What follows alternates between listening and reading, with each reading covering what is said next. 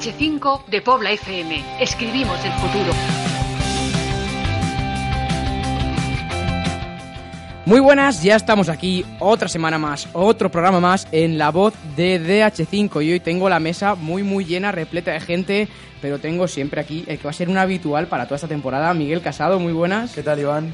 Hoy nos falta Irene, pero la llamamos aquí en el corazón, Irene Yustres, que vendrá, volverá, volverá con nosotros, no os preocupéis, pero a los mandos el que nunca falla, nuestro querido David Bro. Y hoy, especial, colaboración muy especial, Mario del Amo, nuestro cronista del Alcorcón, que hoy viene para darnos un poquito la charla y contarnos todo lo que sabe del mundo alfarero. Buenas, ¿qué tal? Y ahora mismito le presentaremos, tenemos al Mister del Alcorcón Juvenil, un equipo que ha arrancado como un cañón eso, toda la jornada, la próxima jornada, toda la actualidad de la División de Honor aquí, en la voz de DH5.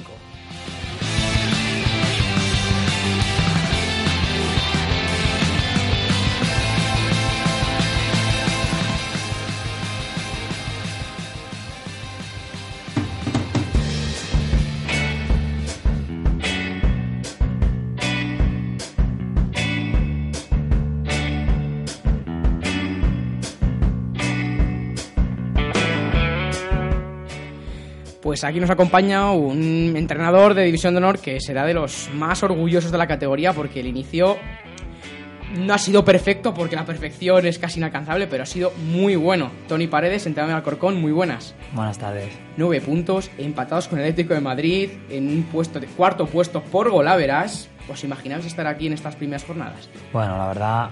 Y un sí, calendario no- muy difícil que hay que apuntarlo. Sí, eso es muy complicado. La verdad, siendo honestos, no nos imaginábamos, pero bueno, al final muy contento con los resultados y sobre todo con el rendimiento de los jugadores. Además, es que el, el calendario, partidos, esta jornada, jugáis contra el Rayo Vallecano, le ganáis 3-0, un equipo que viene de ganar al Atlético de Madrid, pero es que la semana anterior vais a Leganés, a uno de los campos que en teoría va a ser de los más difíciles de la, de la categoría, y os imponéis 1-2 con un gol agónico. ¿Qué partido has visto más difícil hasta ahora, más complicado? Que no han sido pocos para elegir, la verdad. Ya, bueno, al final, eh, claro, respetando a los rivales, complicados son todos. Evidentemente es una categoría muy compleja y con un nivel muy alto. Para mí, los cuatro partidos, el más, el más complicado, y te lo digo de corazón, ha sido el que sacamos contra Badajoz, porque era un equipo muy intenso, que es un fútbol muy distinto al que intentamos hacer, sobre todo aquí en la zona de Madrid, yo creo. Y es verdad que ese partido fue muy complicado, eh, eh, y bueno, se levantó y bueno, al final le, gané Rayo. Son, son rivales que tienen mucho nombre, pero, pero es verdad que te dejan más jugar, ¿sabes? Hay un poquito más el partido más abierto, independientemente de que tengan un nivel muy alto técnicamente. Pero Badajoz fue muy, muy complicado y aparte que no creo que sea un equipo que vaya a estar en, abajo en la tabla, sinceramente. Esas palabras tuyas nos quieren decir lo que va a ser la categoría de toda la temporada, una categoría muy igualada donde el que esté abajo ahora mismo, como el Badajoz, que es el colista, puede ha sido el equipo que más problemas ha podido plantear. ¿Tú ves que la categoría va a ser complicada en el sentido de tanta igualdad, tantos equipos por un mismo objetivo? Sí, yo creo que al final eh, la gente siempre se centra en pues eso, los partidos de Madrid Atlético, evidentemente es mucho nivel, o Getafe, Leganés, canteras, ¿no? Principalmente, pero cuando tú te vas a enfrentar a una Darbe, una Aravaca, Burgos, eh, Badajoz, eh, general Móstoles, Pinto, son, son rivales muy complicados que seguramente te van a exigir igual o más. O sea, eso lo tenemos clarísimo. Como ha dicho Iván, cuarta jornada, estáis cuartos en la clasificación. ¿Cuál es el objetivo que más o menos te marcas esta temporada? A ver, nuestro objetivo desde el principio, aparte que era el crear un equipo nuevo y, que tuvieran un- una identidad y una- un sentimiento de pertenencia con, con el club, porque han llegado muchos jugadores nuevos, es mantener la categoría. Tampoco vamos a engañar a nadie y, y a partir de ahí, de la humildad, se crece. Entonces, nosotros estamos haciendo un esfuerzo muy grande, eh, los jugadores acaban los partidos muy, muy cansados de momento y porque cuesta mucho sacar los puntos, pero nuestro objetivo es ese. Y, y los puntos que ya tenemos son nuestros, no los va a quitar nadie, pero entendemos que el objetivo es ese porque hay rivales que son muy, muy superiores y muy complicados. Yo, Mister, te quería mm, presentar una teoría futbolística propia Sí. que la, la llamo mm, teoría de la inteligencia futbolística, ¿vale? Esto es que si yo, por ejemplo, te pongo a dos jugadores, ¿vale? Que físicamente los dos están muy fuertes y técnicamente los dos son muy buenos, pero uno de ellos está en primera y otro está, por ejemplo, en segunda B. El que está en primera está ahí porque yo creo que futbolísticamente es mucho más inteligente que el, que, que el, otro. Y por ello toma mejores de- decisiones. Y esta teoría la llevo a tu equipo. Y por ejemplo, pues, pues tenemos jugadores como por ejemplo Rubio, como por ejemplo Nepo, que el, que, que el domingo se hizo un partidazo, como Cava también, que son jugadores que digamos que el cerebro les va a una velocidad superior y que por eso hacen las cosas tan fáciles, ¿no? Evidentemente, a ver, tanto el, yo pienso que tanto en la vida como en el, en el fútbol en general, no es el- al final el inteligente es el que va a llegar más lejos. Luego tiene que tener condiciones.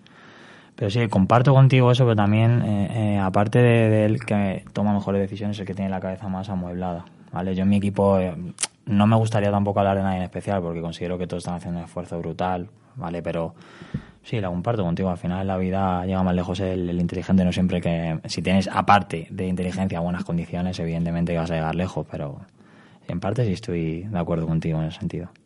Tony, llegas este año, aterrizas en Alcorcón este año. ¿Qué te encuentras cuando llegas ahí al anexo Santo Domingo? ¿Qué equipo ves? ¿Qué posibilidades encuentras en ese equipo? ¿Y qué objetivos te marcas de hoja de ruta para esta temporada?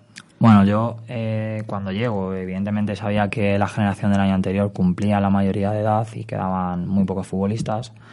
Eh, en principio, eh, varios iban a estar trabajando con el filial, unos la pretemporada y otros durante la temporada, entonces había que hacer prácticamente un equipo nuevo eh, unido a chicos que, que pudieran estar del juvenil B. Que, que bueno, que al final hemos tenido que traer mucha gente nueva y crear un equipo nuevo, entonces al final las expectativas es un poco incógnita, ¿no? Porque, joder, llegas y tienes que traer prácticamente entre 15 20 jugadores, al final verdad que se han quedado varios chicos de, del B, algunos de, de segundo año y los jugadores que había de la que eran apenas 4 o 5, pues bueno, van ahí un poquito a caballo entre nosotros y el filial.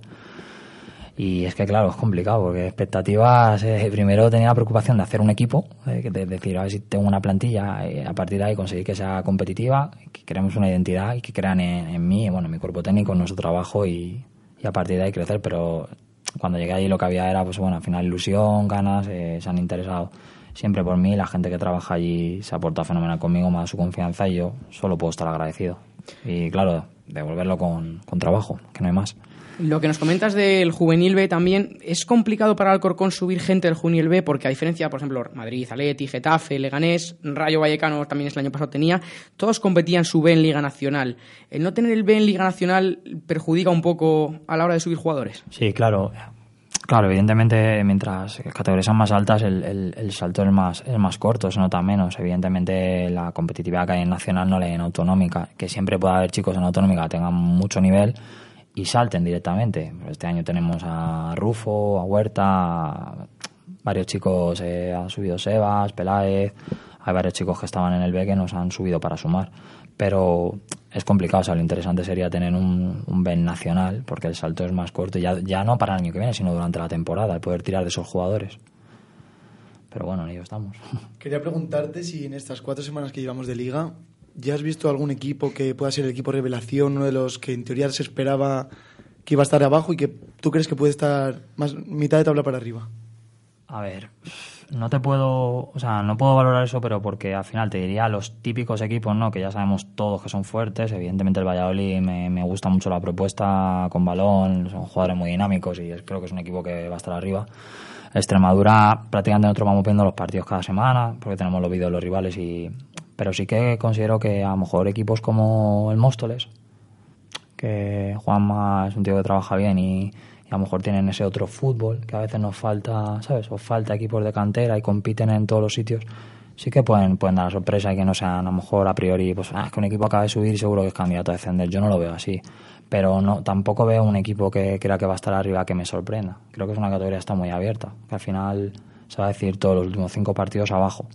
Y de mitad para arriba, pues al final estarán los equipos de siempre, pero sí que creo que, que algún equipo esto se puede colar, pero no, no te sabría decir exactamente cuál. Por ejemplo, me sorprende mucho lo del Badajoz y he visto lo del entrenador, que a mí me gustaría mandarle un saludo porque no le conozco personalmente, pero considero que, es- que tiene un buen equipo y que está muy bien trabajado. Pero bueno, al final el fútbol es así, ¿no? Por desgracia. Ha subido al equipo a falta de no sé cuántas jornadas, ha hecho grandes cosas y, y mira, en cuatro partidos, yo no soy nadie para, para cuestionar decisiones, pero considero que con tiempo competían muy bien, ¿sabes? Además, ya lo dices tú, que fue uno de los rivales que más difícil te lo ha puesto esta temporada. Difícil te lo ponen todos, pero para mí la intensidad, el- lo que nos propusieron, sobre todo los primeros minutos, nos habíamos superado, porque físicamente son muy fuertes, intensos, bien ordenados y lo tenían clarito. Entonces nosotros, minuto 4 ese partido llevamos perdiendo. Y se levantó. Evidentemente yo sé Leganés a lo que juega, sé Rayo a lo que juega, porque estamos en Madrid y conocemos a los jugadores, pero ese partido nos, nos pareció muy, muy complicado. Igual considero que en Santa Marta no merecimos perder, que perdimos quedando tres minutos, considero que a lo mejor con Badajoz pues, eh, hubiera sido justo un empate. Es que en la vida hay que ser honesto, pero bueno, así es el fútbol. Bueno, este año estáis siendo un equipo revelación, porque estáis en una parte alta de la tabla peleando con los de arriba. Eh, desde el club también está esa tranquilidad de que os han transmitido a lo mejor de este año el objetivo es estabilizarse en la categoría, el año pasado éramos 100 ascendidos, salvamos la categoría y este año el objetivo debe ser estabilizarse. Sí, hombre, a mí, a mí me gustaría que sobre todo se transmitiera eso porque cuando vengan los, los resultados negativos o las malas rachas que siempre las hay, ¿no? Los altibajos, tampoco se pueden encender las alarmas, entonces ahora tampoco hay que tirar eh, no sé cómo decirlo, eh, que ya que parezca que vamos a meternos en Copa del Rey. Yo considero que, que se han dado así los resultados, estamos compitiendo bien y el equipo está ahí tranquilo. Lo que quiero es que estén tranquilos los chicos y trabajen tranquilos, porque sabemos que el objetivo es salvar la categoría y que va a ser muy complicado. O sea, que yo tengo claro que va a ser muy complicado. ¿Cómo se prepara un partido, por ejemplo, contra el Badajoz? Y las diferencias que encuentras en la preparación eh, ante el partido contra el Atlético de Madrid. A ver, al final, nosotros, eh, vale, considero que dependiendo del nombre del rival, eh, en los jugadores normalmente hay más motivación, ¿vale? Al final, esta semana nosotros vamos al Cerro, vamos ahí el domingo contra el Atlético Madrid. Yo considero que no tengo que motivar a mis jugadores, porque están motivados. Semana pasada con el Rayo no tengo que motivarles. Con el Badajoz no debería tener que motivarles, pero a lo mejor hay que incentivarles, ¿vale? Eh, pues, al final mostrando que el rival es muy competitivo, sus puntos fuertes, ¿vale? Ensalzar al rival un poco aparte de las cosas buenas que tiene para que ellos eh, se mentalicen de que si no compiten al 200% no van a sacar ningún punto. Entonces, creo que es diferente. Tenemos una hoja de ruta durante la semana en la que vamos trabajando parecido, pero ya luego a partir, cuando trabajas en el modelo de juego, el trabajo táctico, táctico analítico, lo que quieras, el balón parado, ahí vas a trabajar un poco en función del rival. El Badajoz no me va a proponer lo mismo que el Leganés, porque el Leganés te inicia todas, y quiere jugar, es combinativo, jugadores de tres cuartos de campo hacia adelante eh, que técnicamente están bien dotados y el Badajoz al final es un equipo muy físico, que te golpea, que te va a segunda jugada, que te aprieta en cada jugada, o sea, no tiene nada que ver.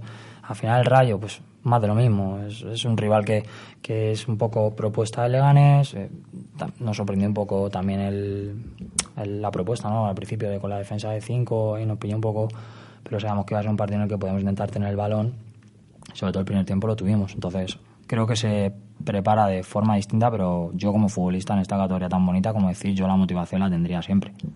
La motivación que dices que los chicos van a tener con el Atlético Madrid, imagino que para ti un partido especial, ya lo has pasado, que fue contra el Rayo Vallecano, llevas muchos años en Vallecas, seis años me comentabas, ¿cómo fue reencontrarte contra, el contra tu equipo, pero desde el banquillo de enfrente?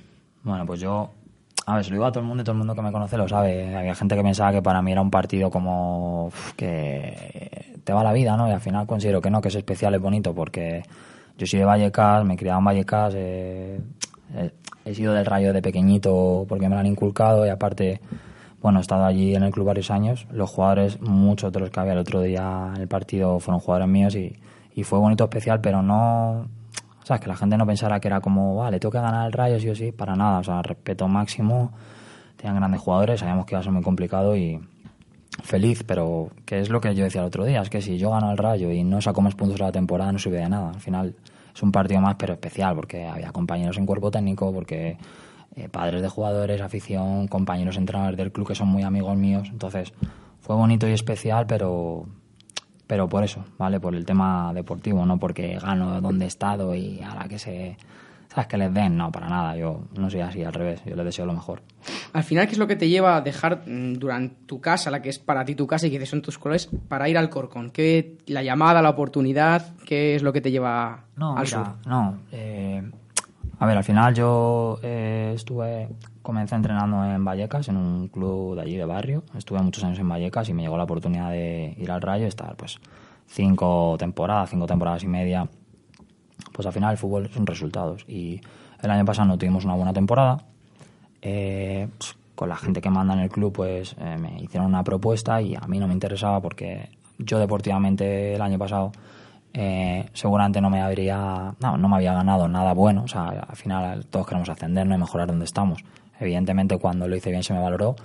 El año pasado no, lo, no, no, tuve una buena temporada por diferentes motivos, pero al final el principal responsable soy yo, evidentemente. Y, la propuesta del club, pues a mí no me, no me interesaba, ¿vale? Y yo lo agradecí, entonces tenía otras opciones y bueno, el Corcón se interesó, yo agradecidísimo, una categoría muy bonita, yo no había podido entrar nunca ahí y quise pues bueno, el, el intentarlo, el ver si después de un año complicado pues si era capaz de, bueno, de centrarme, ¿no? Que al final se pasa mal. Eh, En esos clubes normalmente estás acostumbrado a ganar y pues, no tuvimos un buen año y yo pues decidí cambiar de aires y, y agradecido al club.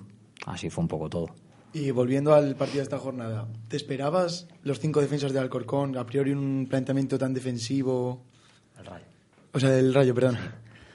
A ver, semana pasada lo habíamos estado viendo contra Atlético Madrid y entendí que, que al final pues a ellos les venía bien ese planteamiento porque al final Atlético Madrid te va a dominar con balón, te va a meter atrás y bueno, ellos eh, defendieron un poco por, por acumulación y les salió bien el- lo que habían propuesto y en la contra ganaron el partido.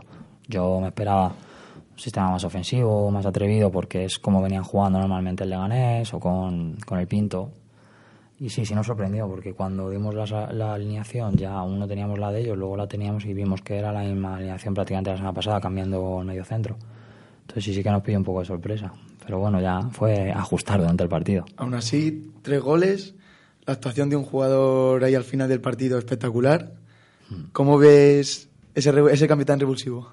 Sí, bueno, es verdad que el partido estaba ajustado, ellos estaban apretando, eh, tuvieron un gol anulado, eh, yo que sé, vari- varios acercamientos, pero es verdad que al final hicimos un par de cambios arriba, eh, Peláez y Pablo Sopale, que son jugadores rápidos y trabajadores a los espacios y que, que andan bien y, y es verdad que conseguimos coger un par de contras con Pablo y en un minuto minutos, mató el partido sí, sí. y al final contento y feliz porque cuando un chico entra de banquillo lo que, lo que quieres es que los minutos que esté disfrute y yo normalmente me gusta que todos los jugadores participen en el partido. Evidentemente me gustaría que jugaran más minutos, a veces no se puede, pero contento y feliz porque, porque sí, porque al final el chico fue partícipe de la victoria, todos, ¿eh? Todos, al final todos los que participaron. Pero bien, bien, contento, contento por él. Y se mató el partido. Es verdad que el resultado al final es muy abultado, pero creo que hicimos méritos. En todos los partidos, Mister, eh, vemos que siempre hay desconvocados. Y te quería preguntar que cómo se mantiene la motivación a un chico que, por ejemplo, lleva varios partidos sin jugar. A ver, es complicado, ¿no? Eh, al final, yo soy de los entrenadores que, que no me gusta engañar a los jugadores, entonces, claro, tampoco tampoco es fácil, pero intentar gestionarlo, hacerles ver que, bueno, que, que es que un equipo lo componemos todos, que llegará la oportunidad y cuando tengan la tienen que aprovechar. No es fácil, ¿vale? Trabajar una dinámica en la que no estás participando y luego, pues, en la victoria, ¿no? Etcétera. Intentamos hacerles partícipes y que estén metidos, pero entiendo que es complicado. A mí me gusta que un jugador, si no juega, esté enfadado, esté molesto, porque eso quiere decir que tiene ganas de jugar. Pero es verdad que es difícil de gestionar. eh. Tampoco les voy a vender lo de es que como estamos ganando no entra, ¿sabes? Porque da igual. O sea, al final la plantilla la componen muchos jugadores. Pero es verdad que es difícil mantener esa, no sé, esa, concentración, esa intensidad. Un jugador que no juega es como un equipo que no gana. Es difícil que entrenes igual de bien que si vas ganando porque no hay alegría, pero bueno, intentamos dentro de nuestras posibilidades, el cuerpo técnico, que somos muchos, y hablar con ellos, eh, hacer un poquito más tema de psicólogos, estar cercanos a ellos, ¿vale? No solo tratarlo como futbolista, me interesa desde que empiezas a entrenar hasta que acabas, sino que vean que estamos con ellos, que tengan la oportunidad y que, que es un proceso. O sea, al final estamos intentando competir y mantener una categoría bonita, pero me gustaría que participaran todos, la verdad. Ya que estás hablando un poco de este plano psicológico, el año pasado no tienes tanta fortuna como este, los resultados no acompañan, al final Rayo Ben que entrenabas baja de Liga Nacional. Eh, ¿Cómo se hace para que unos chicos, aunque hayan bajado incluso con el descenso ya consumado, eh, que sigan compitiendo, que sigan enganchados? Y luego también la otra cara de la moneda, la que es este año, que los chicos ya se ven con nueve puntos, se ven igual al Atlético Madrid. ¿Cómo decir? Oye, los pies en la tierra, que queda muchísima liga. ¿Cómo se, hacen, cómo se gestiona cada cara de la moneda?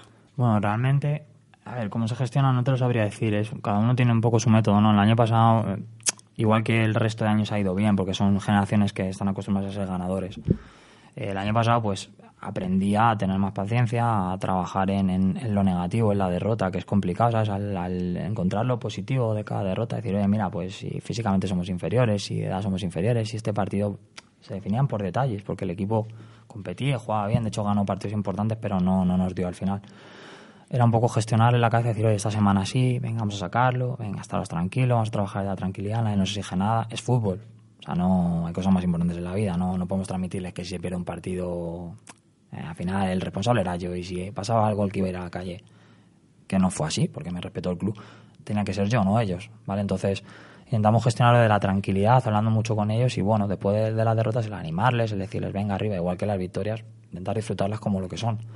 Este año, pues relativizarlo un poco todo, decirles, oye, mira, hemos sacado 9 puntos de 12, son puntos que ya no nos van a quitar. Mm, para salvar la categoría hay que hacer 34, 33, 35. Tenemos que tener claro que cuando tengamos ese objetivo, a partir de ahí podemos estar tranquilos y si se puede, aspirar a algo más, pero yo, sinceramente, yo veo que va a ser muy complicado y que va a costar mucho sacarlo. El año pasado se sacó al final de la temporada y, y, bueno, yo considero que es así, a lo mejor parece un poco negativo, pero me gusta que ellos disfruten la victoria, pero a partir de hoy a centrarse en Atlético Madrid, que es un partido muy bonito, pero evidentemente va a ser muy complicado. Diremos que a partir de los 35 ya se podrá soñar, ¿no? sí, por lo menos estar más tranquilo, yo creo, ¿eh? Yo, aunque no quiero hablar mucho el año pasado, porque lo pasado, pasado está, se dice mucho que un jugador ganador no sabe salir de un descenso. No sabe, cuando se ve abajo, se ve una derrota, un día porque no ha salido tal cosa, cuesta salir. ¿Puede que al Rayo el año pasado le pasara eso? ¿Por eso bajó? Bueno, puede. Puede, a lo mejor era un poco todo, ¿no? Eh, pues quizá que había chicos que venían directamente de cadete y saltas a juvenil nacional, que los partidos te iban por detalles, que nos faltaba esa picardía, eh, no sé. Sí, puede lo que dices tú, que son chicos que están acostumbrados en cadete a pasearse, en juvenil normalmente a estar arriba y y fue un poco todo, sí. Nosotros también veníamos el año anterior de hacer una gran temporada nacional, de estar arriba, de, no sé, ganar Copa Federación y, y cambiar una generación entera, pues es que no sé, es, complicado, sí, puede ser, puede ser que alguien esté acostumbrado y a lo mejor no sepa el afrontar, afrontar esas situaciones y ver el lado positivo. Pero es que va a ser futbolista, de que sabe ganar y perder, y yo creo que normalmente pierde más que ganas, ¿eh? Totalmente de acuerdo. Vamos a cerrar página, vamos a esta temporada. Sí, claro. Alcorcón. Eh, ¿Cómo es la metodología de trabajo de cantera del Alcorcón? ¿Qué te encuentras? Eh, ¿Hay muchas diferencias respecto al Rayo Vallecano, nuestra cantera profesional? Mm, ¿Cómo es lo que hay en Santo Domingo? Diferencias al final siempre hay en todos los sitios. Eh, al final las personas hacen los sitios, ¿vale? Y, hay gente que trabaja de, de, una forma. También ha habido una venta del club este verano, ha llegado gente nueva que está un poco más encargada de primer equipo y de filial, pero bueno, la gente de la base, al final, a mí desde que hemos llegado han intentado que, bueno, que todo el mundo sea partícipe, que todos aportemos, eh, pues eso, reuniones de entrenadores por categorías para poner unas bases del club, unas normas de funcionamiento. Eh, yo considero que al final una metodología siempre debe ir en función del crecimiento, la formación del chico y en función del balón. Para mí es fundamental. Entonces yo creo que es una metodología parecida también pienso que al final eh, las metodologías las hacemos los entrenadores como trabajamos, cada uno tiene un estilo y, yo, por, ejemplo, soy partidario de, trabajar en función del balón, del crecimiento del jugador eh, técnico-táctico y, creo que el club va en esa línea. Así que poco a poco iré, iré conociendo más porque es verdad que llevamos poquito tiempo y yo lo que veo, trabajan bien, dejan trabajar al entrenador, hacen sentirse a la gente a gusto y eso es, eso es lo que yo valoro y lo que agradezco. A ver si hemos dado seis temporadas de amarillo por lo menos. Sí, joder, ojalá se pudiera, se pudiera progresar aquí y hacer las cosas bien. Ahora que hablabas del estilo de los entrenadores, ¿cómo definirías así tu estilo un poquito? Mi estilo, bueno, yo al final considero que, que soy, un entrenador, soy un entrenador inteligente, pero te voy a decir porque, no porque sepa más que nadie, sino porque yo creo que me adapto a los jugadores que tengo. Eh, yo puedo querer tener el balón y, ser protagonista en el juego y que los jugadores tengan personalidad, pero también tengo que saber los jugadores que tengo. Eh, yo no puedo afrontar igual un partido con un rival que se me va a replegar con un rival que me va a apretar arriba. Entonces, yo me defino como un entrenador que, le gusta tener el balón, que intenta que sus jugadores tengan personalidad. Me considero valiente porque al final eh, creo que lo peor que puede pasar es perder un partido, entonces hay que ser valiente y en ese sentido me gusta trabajar sobre un sistema, sobre una estructura, sobre que los jugadores entiendan por qué se hacen las cosas, por qué se hace una tarea, por qué jugamos, eh, por qué entendemos el juego de una forma, no es jugar por jugar para que quede bonito. Si un rival eh, me toca replegar, me toca correr, me toca ordenarme, yo lo voy a hacer, yo soy a los jugadores, jugar, ¿vale? Por ejemplo, este último partido, si tenemos la iniciativa a jugar, tener personalidad, pero cuando nos toque correr hay que ser generosos en el esfuerzo, entonces me considero un entrenador que, que, dentro de lo que tiene intenta gestionarlo como puede, pero valiente, eh, juego combinativo y, alegre. Yo me consideraría alegre, vistoso con el balón. ¿Cuántos días entrenáis? Eh, cuatro. ¿Los mezcláis con sesiones de gimnasio o son todo en el césped? Sí, no, a ver, nosotros normalmente hacemos trabajos eh, previos de preventivos, de fuerza, una media horita antes de la sesión y luego hacemos la sesión de hora y media en campo. Normalmente lo mezclamos dos tres días por semana, hacemos esa capacidad y luego ya entramos en campo a lo que toque ese día, dependiendo en función de la, de la planificación de la semana. Hay una cosita que es más complicada que algo que no hubiera logrado el pleno de puntos, que es nuestro test de invitados. Que se lo hacemos a todos nuestros invitados para conoceros quién hay, quién se sienta en ese banquillo, quién juega ese partido. Si estás preparado, es un test de pregunta-respuesta muy rápido para conocerte un poquito mejor. Ah, vale, perfecto. Pues vamos allá. Una comida, Eh, calamares en su tinta. Un país, España. una ciudad, Madrid. un viaje por hacer, A Disneyland con mis niñas. un grupo de música Yo no he sido grupos, ¿eh? Yo de o cantante. Ahí dejo libertad total. David Bisbal, Luis Miguel. Una canción, Eh, hasta el final. una película, Love Actually. un libro. Eh, Metamorfosis, de Guardiola. ¿Quién te inculcó tu pasión por el fútbol? Mi padre. Un sueño de infancia, Ser futbolista. un primer estadio visitado, Pues no, me- no me acuerdo bien, pero de pequeño viví en Salamanca yo creo que el primero que visité fue el El Mántico. un equipo, A ver, eh, desde pequeñito soy vallecano, he sido rayista y ahora evidentemente voy a muerte con el Alcorcón. pero en el corazón siempre está el rayo. He sido pequeñito rayista y vallecano, el que me conoce lo sabe y yo no se me da bien mentir. Así que, pero yo deseo lo mejor a los dos. Vamos a esperar un poco más. Un gol. Un gol que a mí me gustase, ¿no? Sí, sí, sí. Eh, Ibrahimovic con el Ajax, que se fue hasta del árbitro. Un ídolo como jugador. Eh, Juan Román Riquelme, Un referente en los banquillos. Guardiola, ¿Cuál es el jugador que más te ha impresionado sobre un terreno de juego? Messi. ¿Y cuál es el que más te ha impresionado esta categoría de división de honor? A ver, sin nombrar a los míos porque estaría feo. Pues, sí, no, ahí tenemos que quitar a, me los, gusta, a todos de Alcorcón. Me gusta Mari Soriano, creo que es distinto el chico del Atlético de Madrid. ¿Cuál es el rival más duro de la categoría? Eh, diciendo el lógico, los lógicos de los, No, no, el, el que dices, buf, este para ganarle va a ser complicado o no. Lo siguiente. de los mortales. Eh,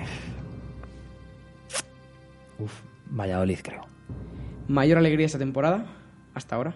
Hasta ahora. Eh, Llevamos poquito. ver sonreír a mis jugadores.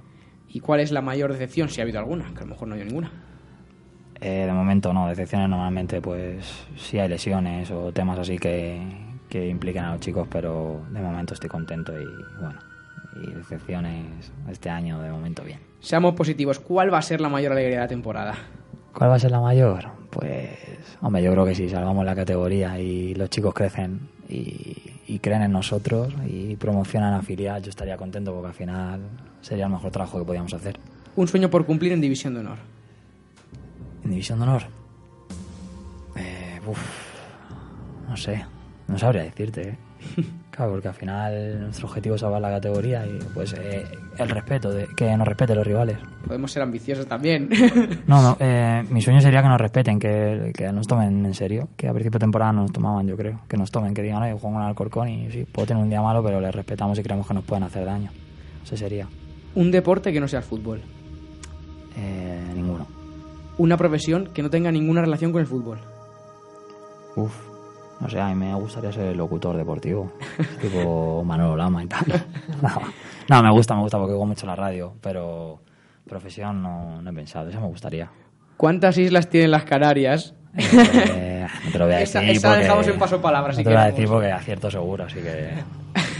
Ah, y antes de irte, te quiero preguntar una cosa. Te hemos hecho muchas preguntas a ti sobre tu equipo, sobre el Alcorcón, sobre tu carrera, pero sobre Mario también te queremos preguntar. Sí. Porque tenemos ahí en Alcorcón y ahora que está aquí delante, es buen cronista, le tenemos que echar de aquí. Si hay que echarle, se le echa, no hay problema. No. Y él encantado, además. Dice, no, si me, Bueno, a ver, bueno, si me ech- no, si me echan porque soy muy malo, Bueno, bueno. me lo merezco. Hombre, al final, eh, primero no soy nadie para meterme en el trabajo de, de la gente, pero yo agradecidísimo de que, de que esté allí cubriendo los partidos y vaya a pasar calor, vaya a pasar frío, yo agradecidísimo de que nos sigan. Al final lo que a mí me interesa es que a los chicos, al equipo, se le conozca, se le reconozca y yo no me puedo quejar de nada, para nada, vamos. Eh, bastante que hacéis este trabajo y agradecidísimo.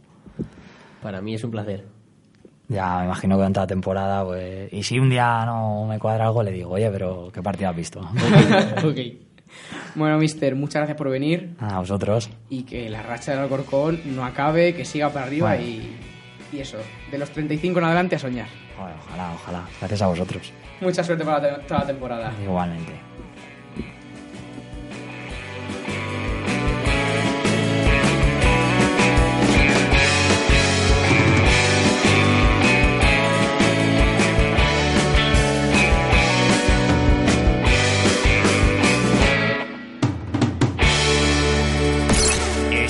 Escuchando, estás escuchando DH5, Pobla FM.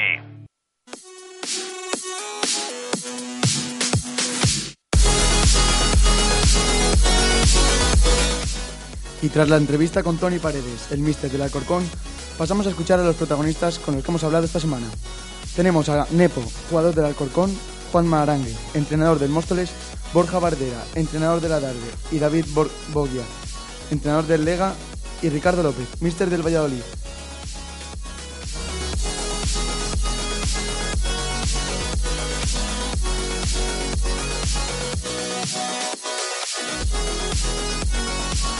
Estas son las declaraciones de Nepo, el mediocentro del Alcorcón, que se ha marcado un partidazo, compañeros, tras la victoria frente al Rayo 3-0, una victoria muy, muy, muy sufrida, como todos los partidos de esta categoría. Buenas, ¿qué tal? Estamos con Nepo, el número 8 del Alcorcón. Bueno, Nepo, ¿cómo estás? Muy bien, después de la victoria, bien. ¿Cómo has, cómo has vivido el partido? Pues muy bien, intenso desde el minuto 1. Hemos sabido sufrir y al final hemos sacado los tres puntos contentos. Y estos partidos con tan alto nivel de intensidad, tanto táctico como físico, eh, ¿cómo se viven desde la posición de, me de mediocentro? Pues tienes que ir muy fuerte, estar siempre concentrado y saber jugar con balón, pero sobre todo ir muy fuerte al duelo contra todos los equipos porque aquí cualquiera te puede ganar. Y al final, los últimos dos goles en prácticamente dos minutos, ¿cómo se viven? Pues la verdad es que de lujo porque estamos sabiendo sufrir, sacando los balones y en dos contras metemos dos goles. Eso significa mucho trabajo del equipo y contento por mis compañeros y por el compañero que ha metido también los dos goles, muy contento.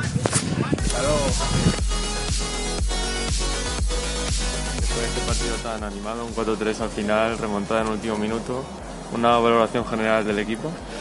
Pues mira, veníamos de un palo muy gordo la semana pasada en Pinto, ya que yo creo que el resultado no reflejó exactamente lo que pasó en el campo y se nos escapó el partido, sobre todo en el, en el, en el descuento. Y el equipo anímicamente esta semana está bastante tocado. Hoy el partido, el primer tiempo hemos tenido una cara y en el segundo tiempo, bueno, pues como habéis visto, se ha vuelto loco y, bueno, ha sido una cuestión del segundo tiempo, tanto ellos como nosotros, de competir. O sea, un partido de competir, competir, al final el que mejor ha competido se, se ha llevado el partido y ahora que soy recién, soy recién ascendido junto con el Pinto de la semana pasada, 7 puntos de 12, ¿aspiráis algo en liga? ¿Solo aguantar o...? No, no, no aguantar nada, ya lo dije, lo dije además eh, cuando estuve con Iván y con Irene allí en, en Puebla FM. Nuestra idea es salir a todos los campos a ganar. O sea, nosotros eh, vamos a mirar para arriba, creo que tenemos plantilla para mirar para arriba, estamos trabajando, somos recién ascendidos, evidentemente, se nota la categoría, pero vamos a mirar para arriba. Bueno, estamos aquí con Borja Bardera, mister de la Darbe. 2-0, derrota aquí en casa. ¿Qué valoración tienes? Perder en casa pues siempre es duro y más en un partido en el cual creo que hemos vivido, visto lo que nosotros pensamos en el partido, un partido en el cual ellos iban a tener más el balón, le íbamos a impedir jugar, se iba a producir más duelos directos y es sorprendente, pero este año la Darbe eh, es más perdedor de duelos y es más, es más capaz en campos grandes que en campos pequeños. A contrarremolque todo el partido hasta que ha llegado al 0 final. ¿Y ha sido quizá el 0-1 el que os ha hecho veniros abajo ya de por sí? Sí, la verdad que el, el, descanso nos ha venido bien. Nos ha venido bien para sentarnos, para tranquilizarnos, para buscar otro plan de partido diferente. Es cierto que la entrada de Ibáñez y Rubio nos ha dado muchísimo y que, bueno, aunque no hemos llegado a generar ocasiones claras, claras de, de acciones de centro laterales, el penalti que erramos y el gol anulado, que puede ser falta, puede ser no falta, es suficiente para haber empatado el partido y haber cambiado el partido. Una pena que no hubiésemos acertado el penalti. ¿Crees que las claves entonces ha sido el penalti parado por Álvaro, tirado por Rubio y ese gol anulado? Sí, yo creo que si el, uno de los dos goles entran, creo que el partido cambia por completo y se puede convertir en lo que fue Santa Marta, pero en vez de 10 minutos, 20 minutos. Ya solo queda mirar hacia adelante y tocar rayo, primero allí en Vallecas. ¿Qué esperas de ellos? Es un rayo diferente de otros, al de otros años, tiene mucho nivel, sigue teniendo mucho nivel, pero maneja otro, otros perfiles de juego que creo que podemos solventar bien. Aún así, la, eh, los resultados son los que son, llevamos dos puntos de, de 12 posibles, hay que afrontarlo, hay que levantarse, la liga es muy larga, como le decía el compañero de antes, eh, el primero que se rinde, el primero que empieza a dudar de sí mismo es el que se cae y a día de hoy, por, por suerte, el grupo está muy fuerte y nadie duda de nada. O sea, por ello y suerte. Muchísimas gracias. Bueno, estamos con David Boega, entrenador del Leganés. Lo primero, enhorabuena. Y lo segundo, ¿qué valoración me hace del partido? 0-2 en un campo muy difícil. Eh, muchas gracias. Eh, efectivamente, un campo muy, muy complicado, buen equipo, muy, muy, muy bien trabajado, con muchas alternativas, tanto en el juego en corto como en el juego directo. Dominan muy bien el, el balón parado. Y es un partido que estamos muy contentos porque hemos tenido que hacer un partido muy completo para, para poder sacar los tres puntos. Podéis poner, eh, pon- por fin ponéis fin a una mala racha de dos partidos perdidos, ya 6 puntos de 12. Eh, sí, efectivamente. Eh, bueno, los, los dos partidos precedentes, como tú bien dices, veníamos de dos derrotas. Quizás se podía pensar que, que podíamos tener algún tipo de fantasma, pero la dinámica nuestra es trabajar con ellos mucho, aprender todas las semanas, tanto nosotros de ellos como ellos con nosotros, y realmente hacerles ver que, que el fútbol es una evolución constante que tenemos que, que intentar. Afortunadamente hoy la dinámica se rompe, ganamos, tiene que ser un punto de inflexión para, para realmente competir al, al nivel que, que se espera de del grupo, ¿sabes? Te tengo que preguntar de dos jugadores tuyos, uno el goleador José y otro Álvaro con ese, eh, esa parada en el penalti. ¿Qué tal han jugado para ti? Bueno, eh, podemos destacar a José y Álvaro precisamente porque José hace los dos goles y Álvaro hace un, eh, saca un penalti con, con 1-0 a favor nuestro, con 0-1, perdón. Eh, sí, cierto que en ese aspecto son determinantes, pero me quedo más con todo el trabajo de, del resto en el cual ellos han tenido que, que aprovechar esas situaciones para darnos ese plus y ganarlo. Álvaro sacando el penalti y José haciendo, haciendo gol en esas dos ocasiones. Y ya la última toca contra el Burgos, un equipo recién ascendido. ¿Qué esperas de ese partido en casa? Bueno, de ese partido lo primero que espero es que seamos nosotros, que seamos capaces de competir como la categoría lo requiere, que, que estemos al final ¿vale? De, de, la semana con ganas, con ganas de querer competir.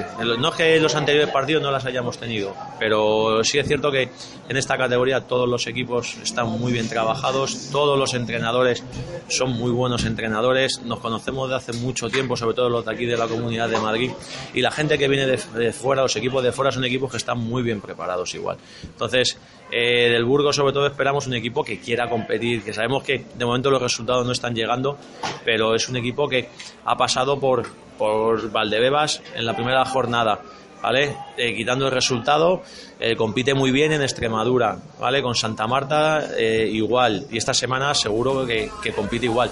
Les falta un resultado positivo y lo que esperemos es que no sea con nosotros, que seamos capaces de allí en nuestro campo de, de realmente hacer un fortín para sacar los tres. Pues suerte y aquí, a que así sea. Vale, muchísimas gracias a vosotros. Nos encontramos con Ricardo, entrenador del Real Valladolid. ¿Qué valoración haces del partido? Da la sensación de que el equipo mereció bastante más. Sí, hemos creado muchas ocasiones y estoy orgulloso de mis jugadores porque eh, hemos maniatado al Madrid, les hemos hecho jugar de una forma que ellos no quieren, han tenido que dar pelotazos, han tenido que zafar de nosotros como podían. Y lo malo es eso, que teniendo siete ocasiones clarísimas, eh, no metes y luego hemos cometido un par de errores que nos ha costado los dos goles. Es un partido que uno ve sin los goles y piensa que ha ganado el Valladolid. Eh, esos méritos acumulados supongo que serán la, la línea a seguir y, y, el clavo ardiendo al que uno se agarra después de esta derrota. En efecto, como te he dicho, hacerle un equipo como este eh, jugar a, a lo que ellos no quieren, pues dice mucho de nosotros y ahora pues eh, como tú bien dices pues esta victoria eh, nos refuerza eh, esta derrota nos salimos reforzados aunque hayamos perdido 2-0 pero, pero, el fútbol es así. Además eh, tampoco el equipo concede demasiadas ocasiones. Es verdad que con balón hace muchas cosas genera mucho peligro pero hoy salvo esos errores casi el Real Madrid no ha llegado con claridad a la puerta. Sí eh, como te he dicho antes los hemos maniatado los, los hemos presionado arriba por momentos y cuando nos saltaban su presión hemos hecho un bloque bajo muy bueno. Eh, mis jugadores han hecho un sacrificio muy importante y, y, por eso yo creo que los protagonistas del partido hemos sido nosotros. La lástima quizás es que los dos partidos en casa no se ha sumado, pero a partir de aquí el equipo perfectamente va a crecer, es de suponer. Sí, como te he dicho antes, es una derrota que nos puede reforzar y eh, nos tiene que valer para el futuro.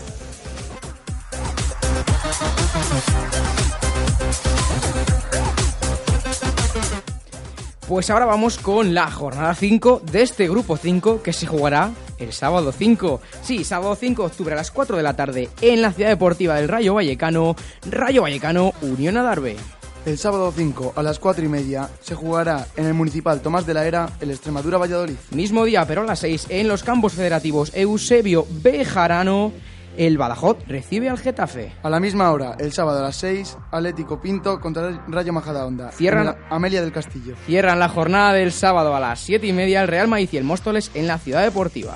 Para abrir la jornada del domingo, tendremos un Atlético de Madrid Alcorcón en el Cerro del Espino a las 12 de la mañana. Misma hora en la Ciudad Deportiva de Butarque, el Leganés recibe al Burgos. Y además encontramos el Santa Marta a la Vaca sin horario confirmado. Y en cuanto lo tengamos, lo sabéis aquí, en la voz de DH5.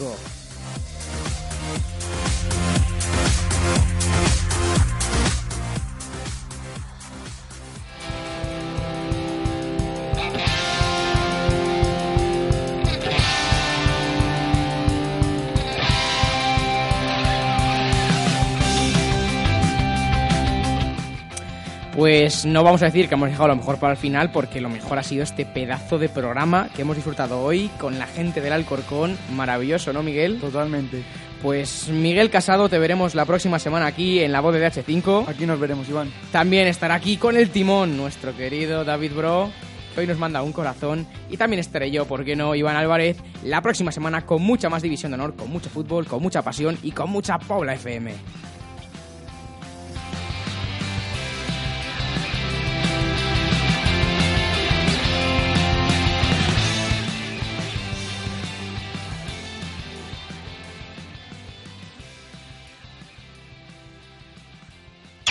DH5 en Pobla FM. Pobla FM.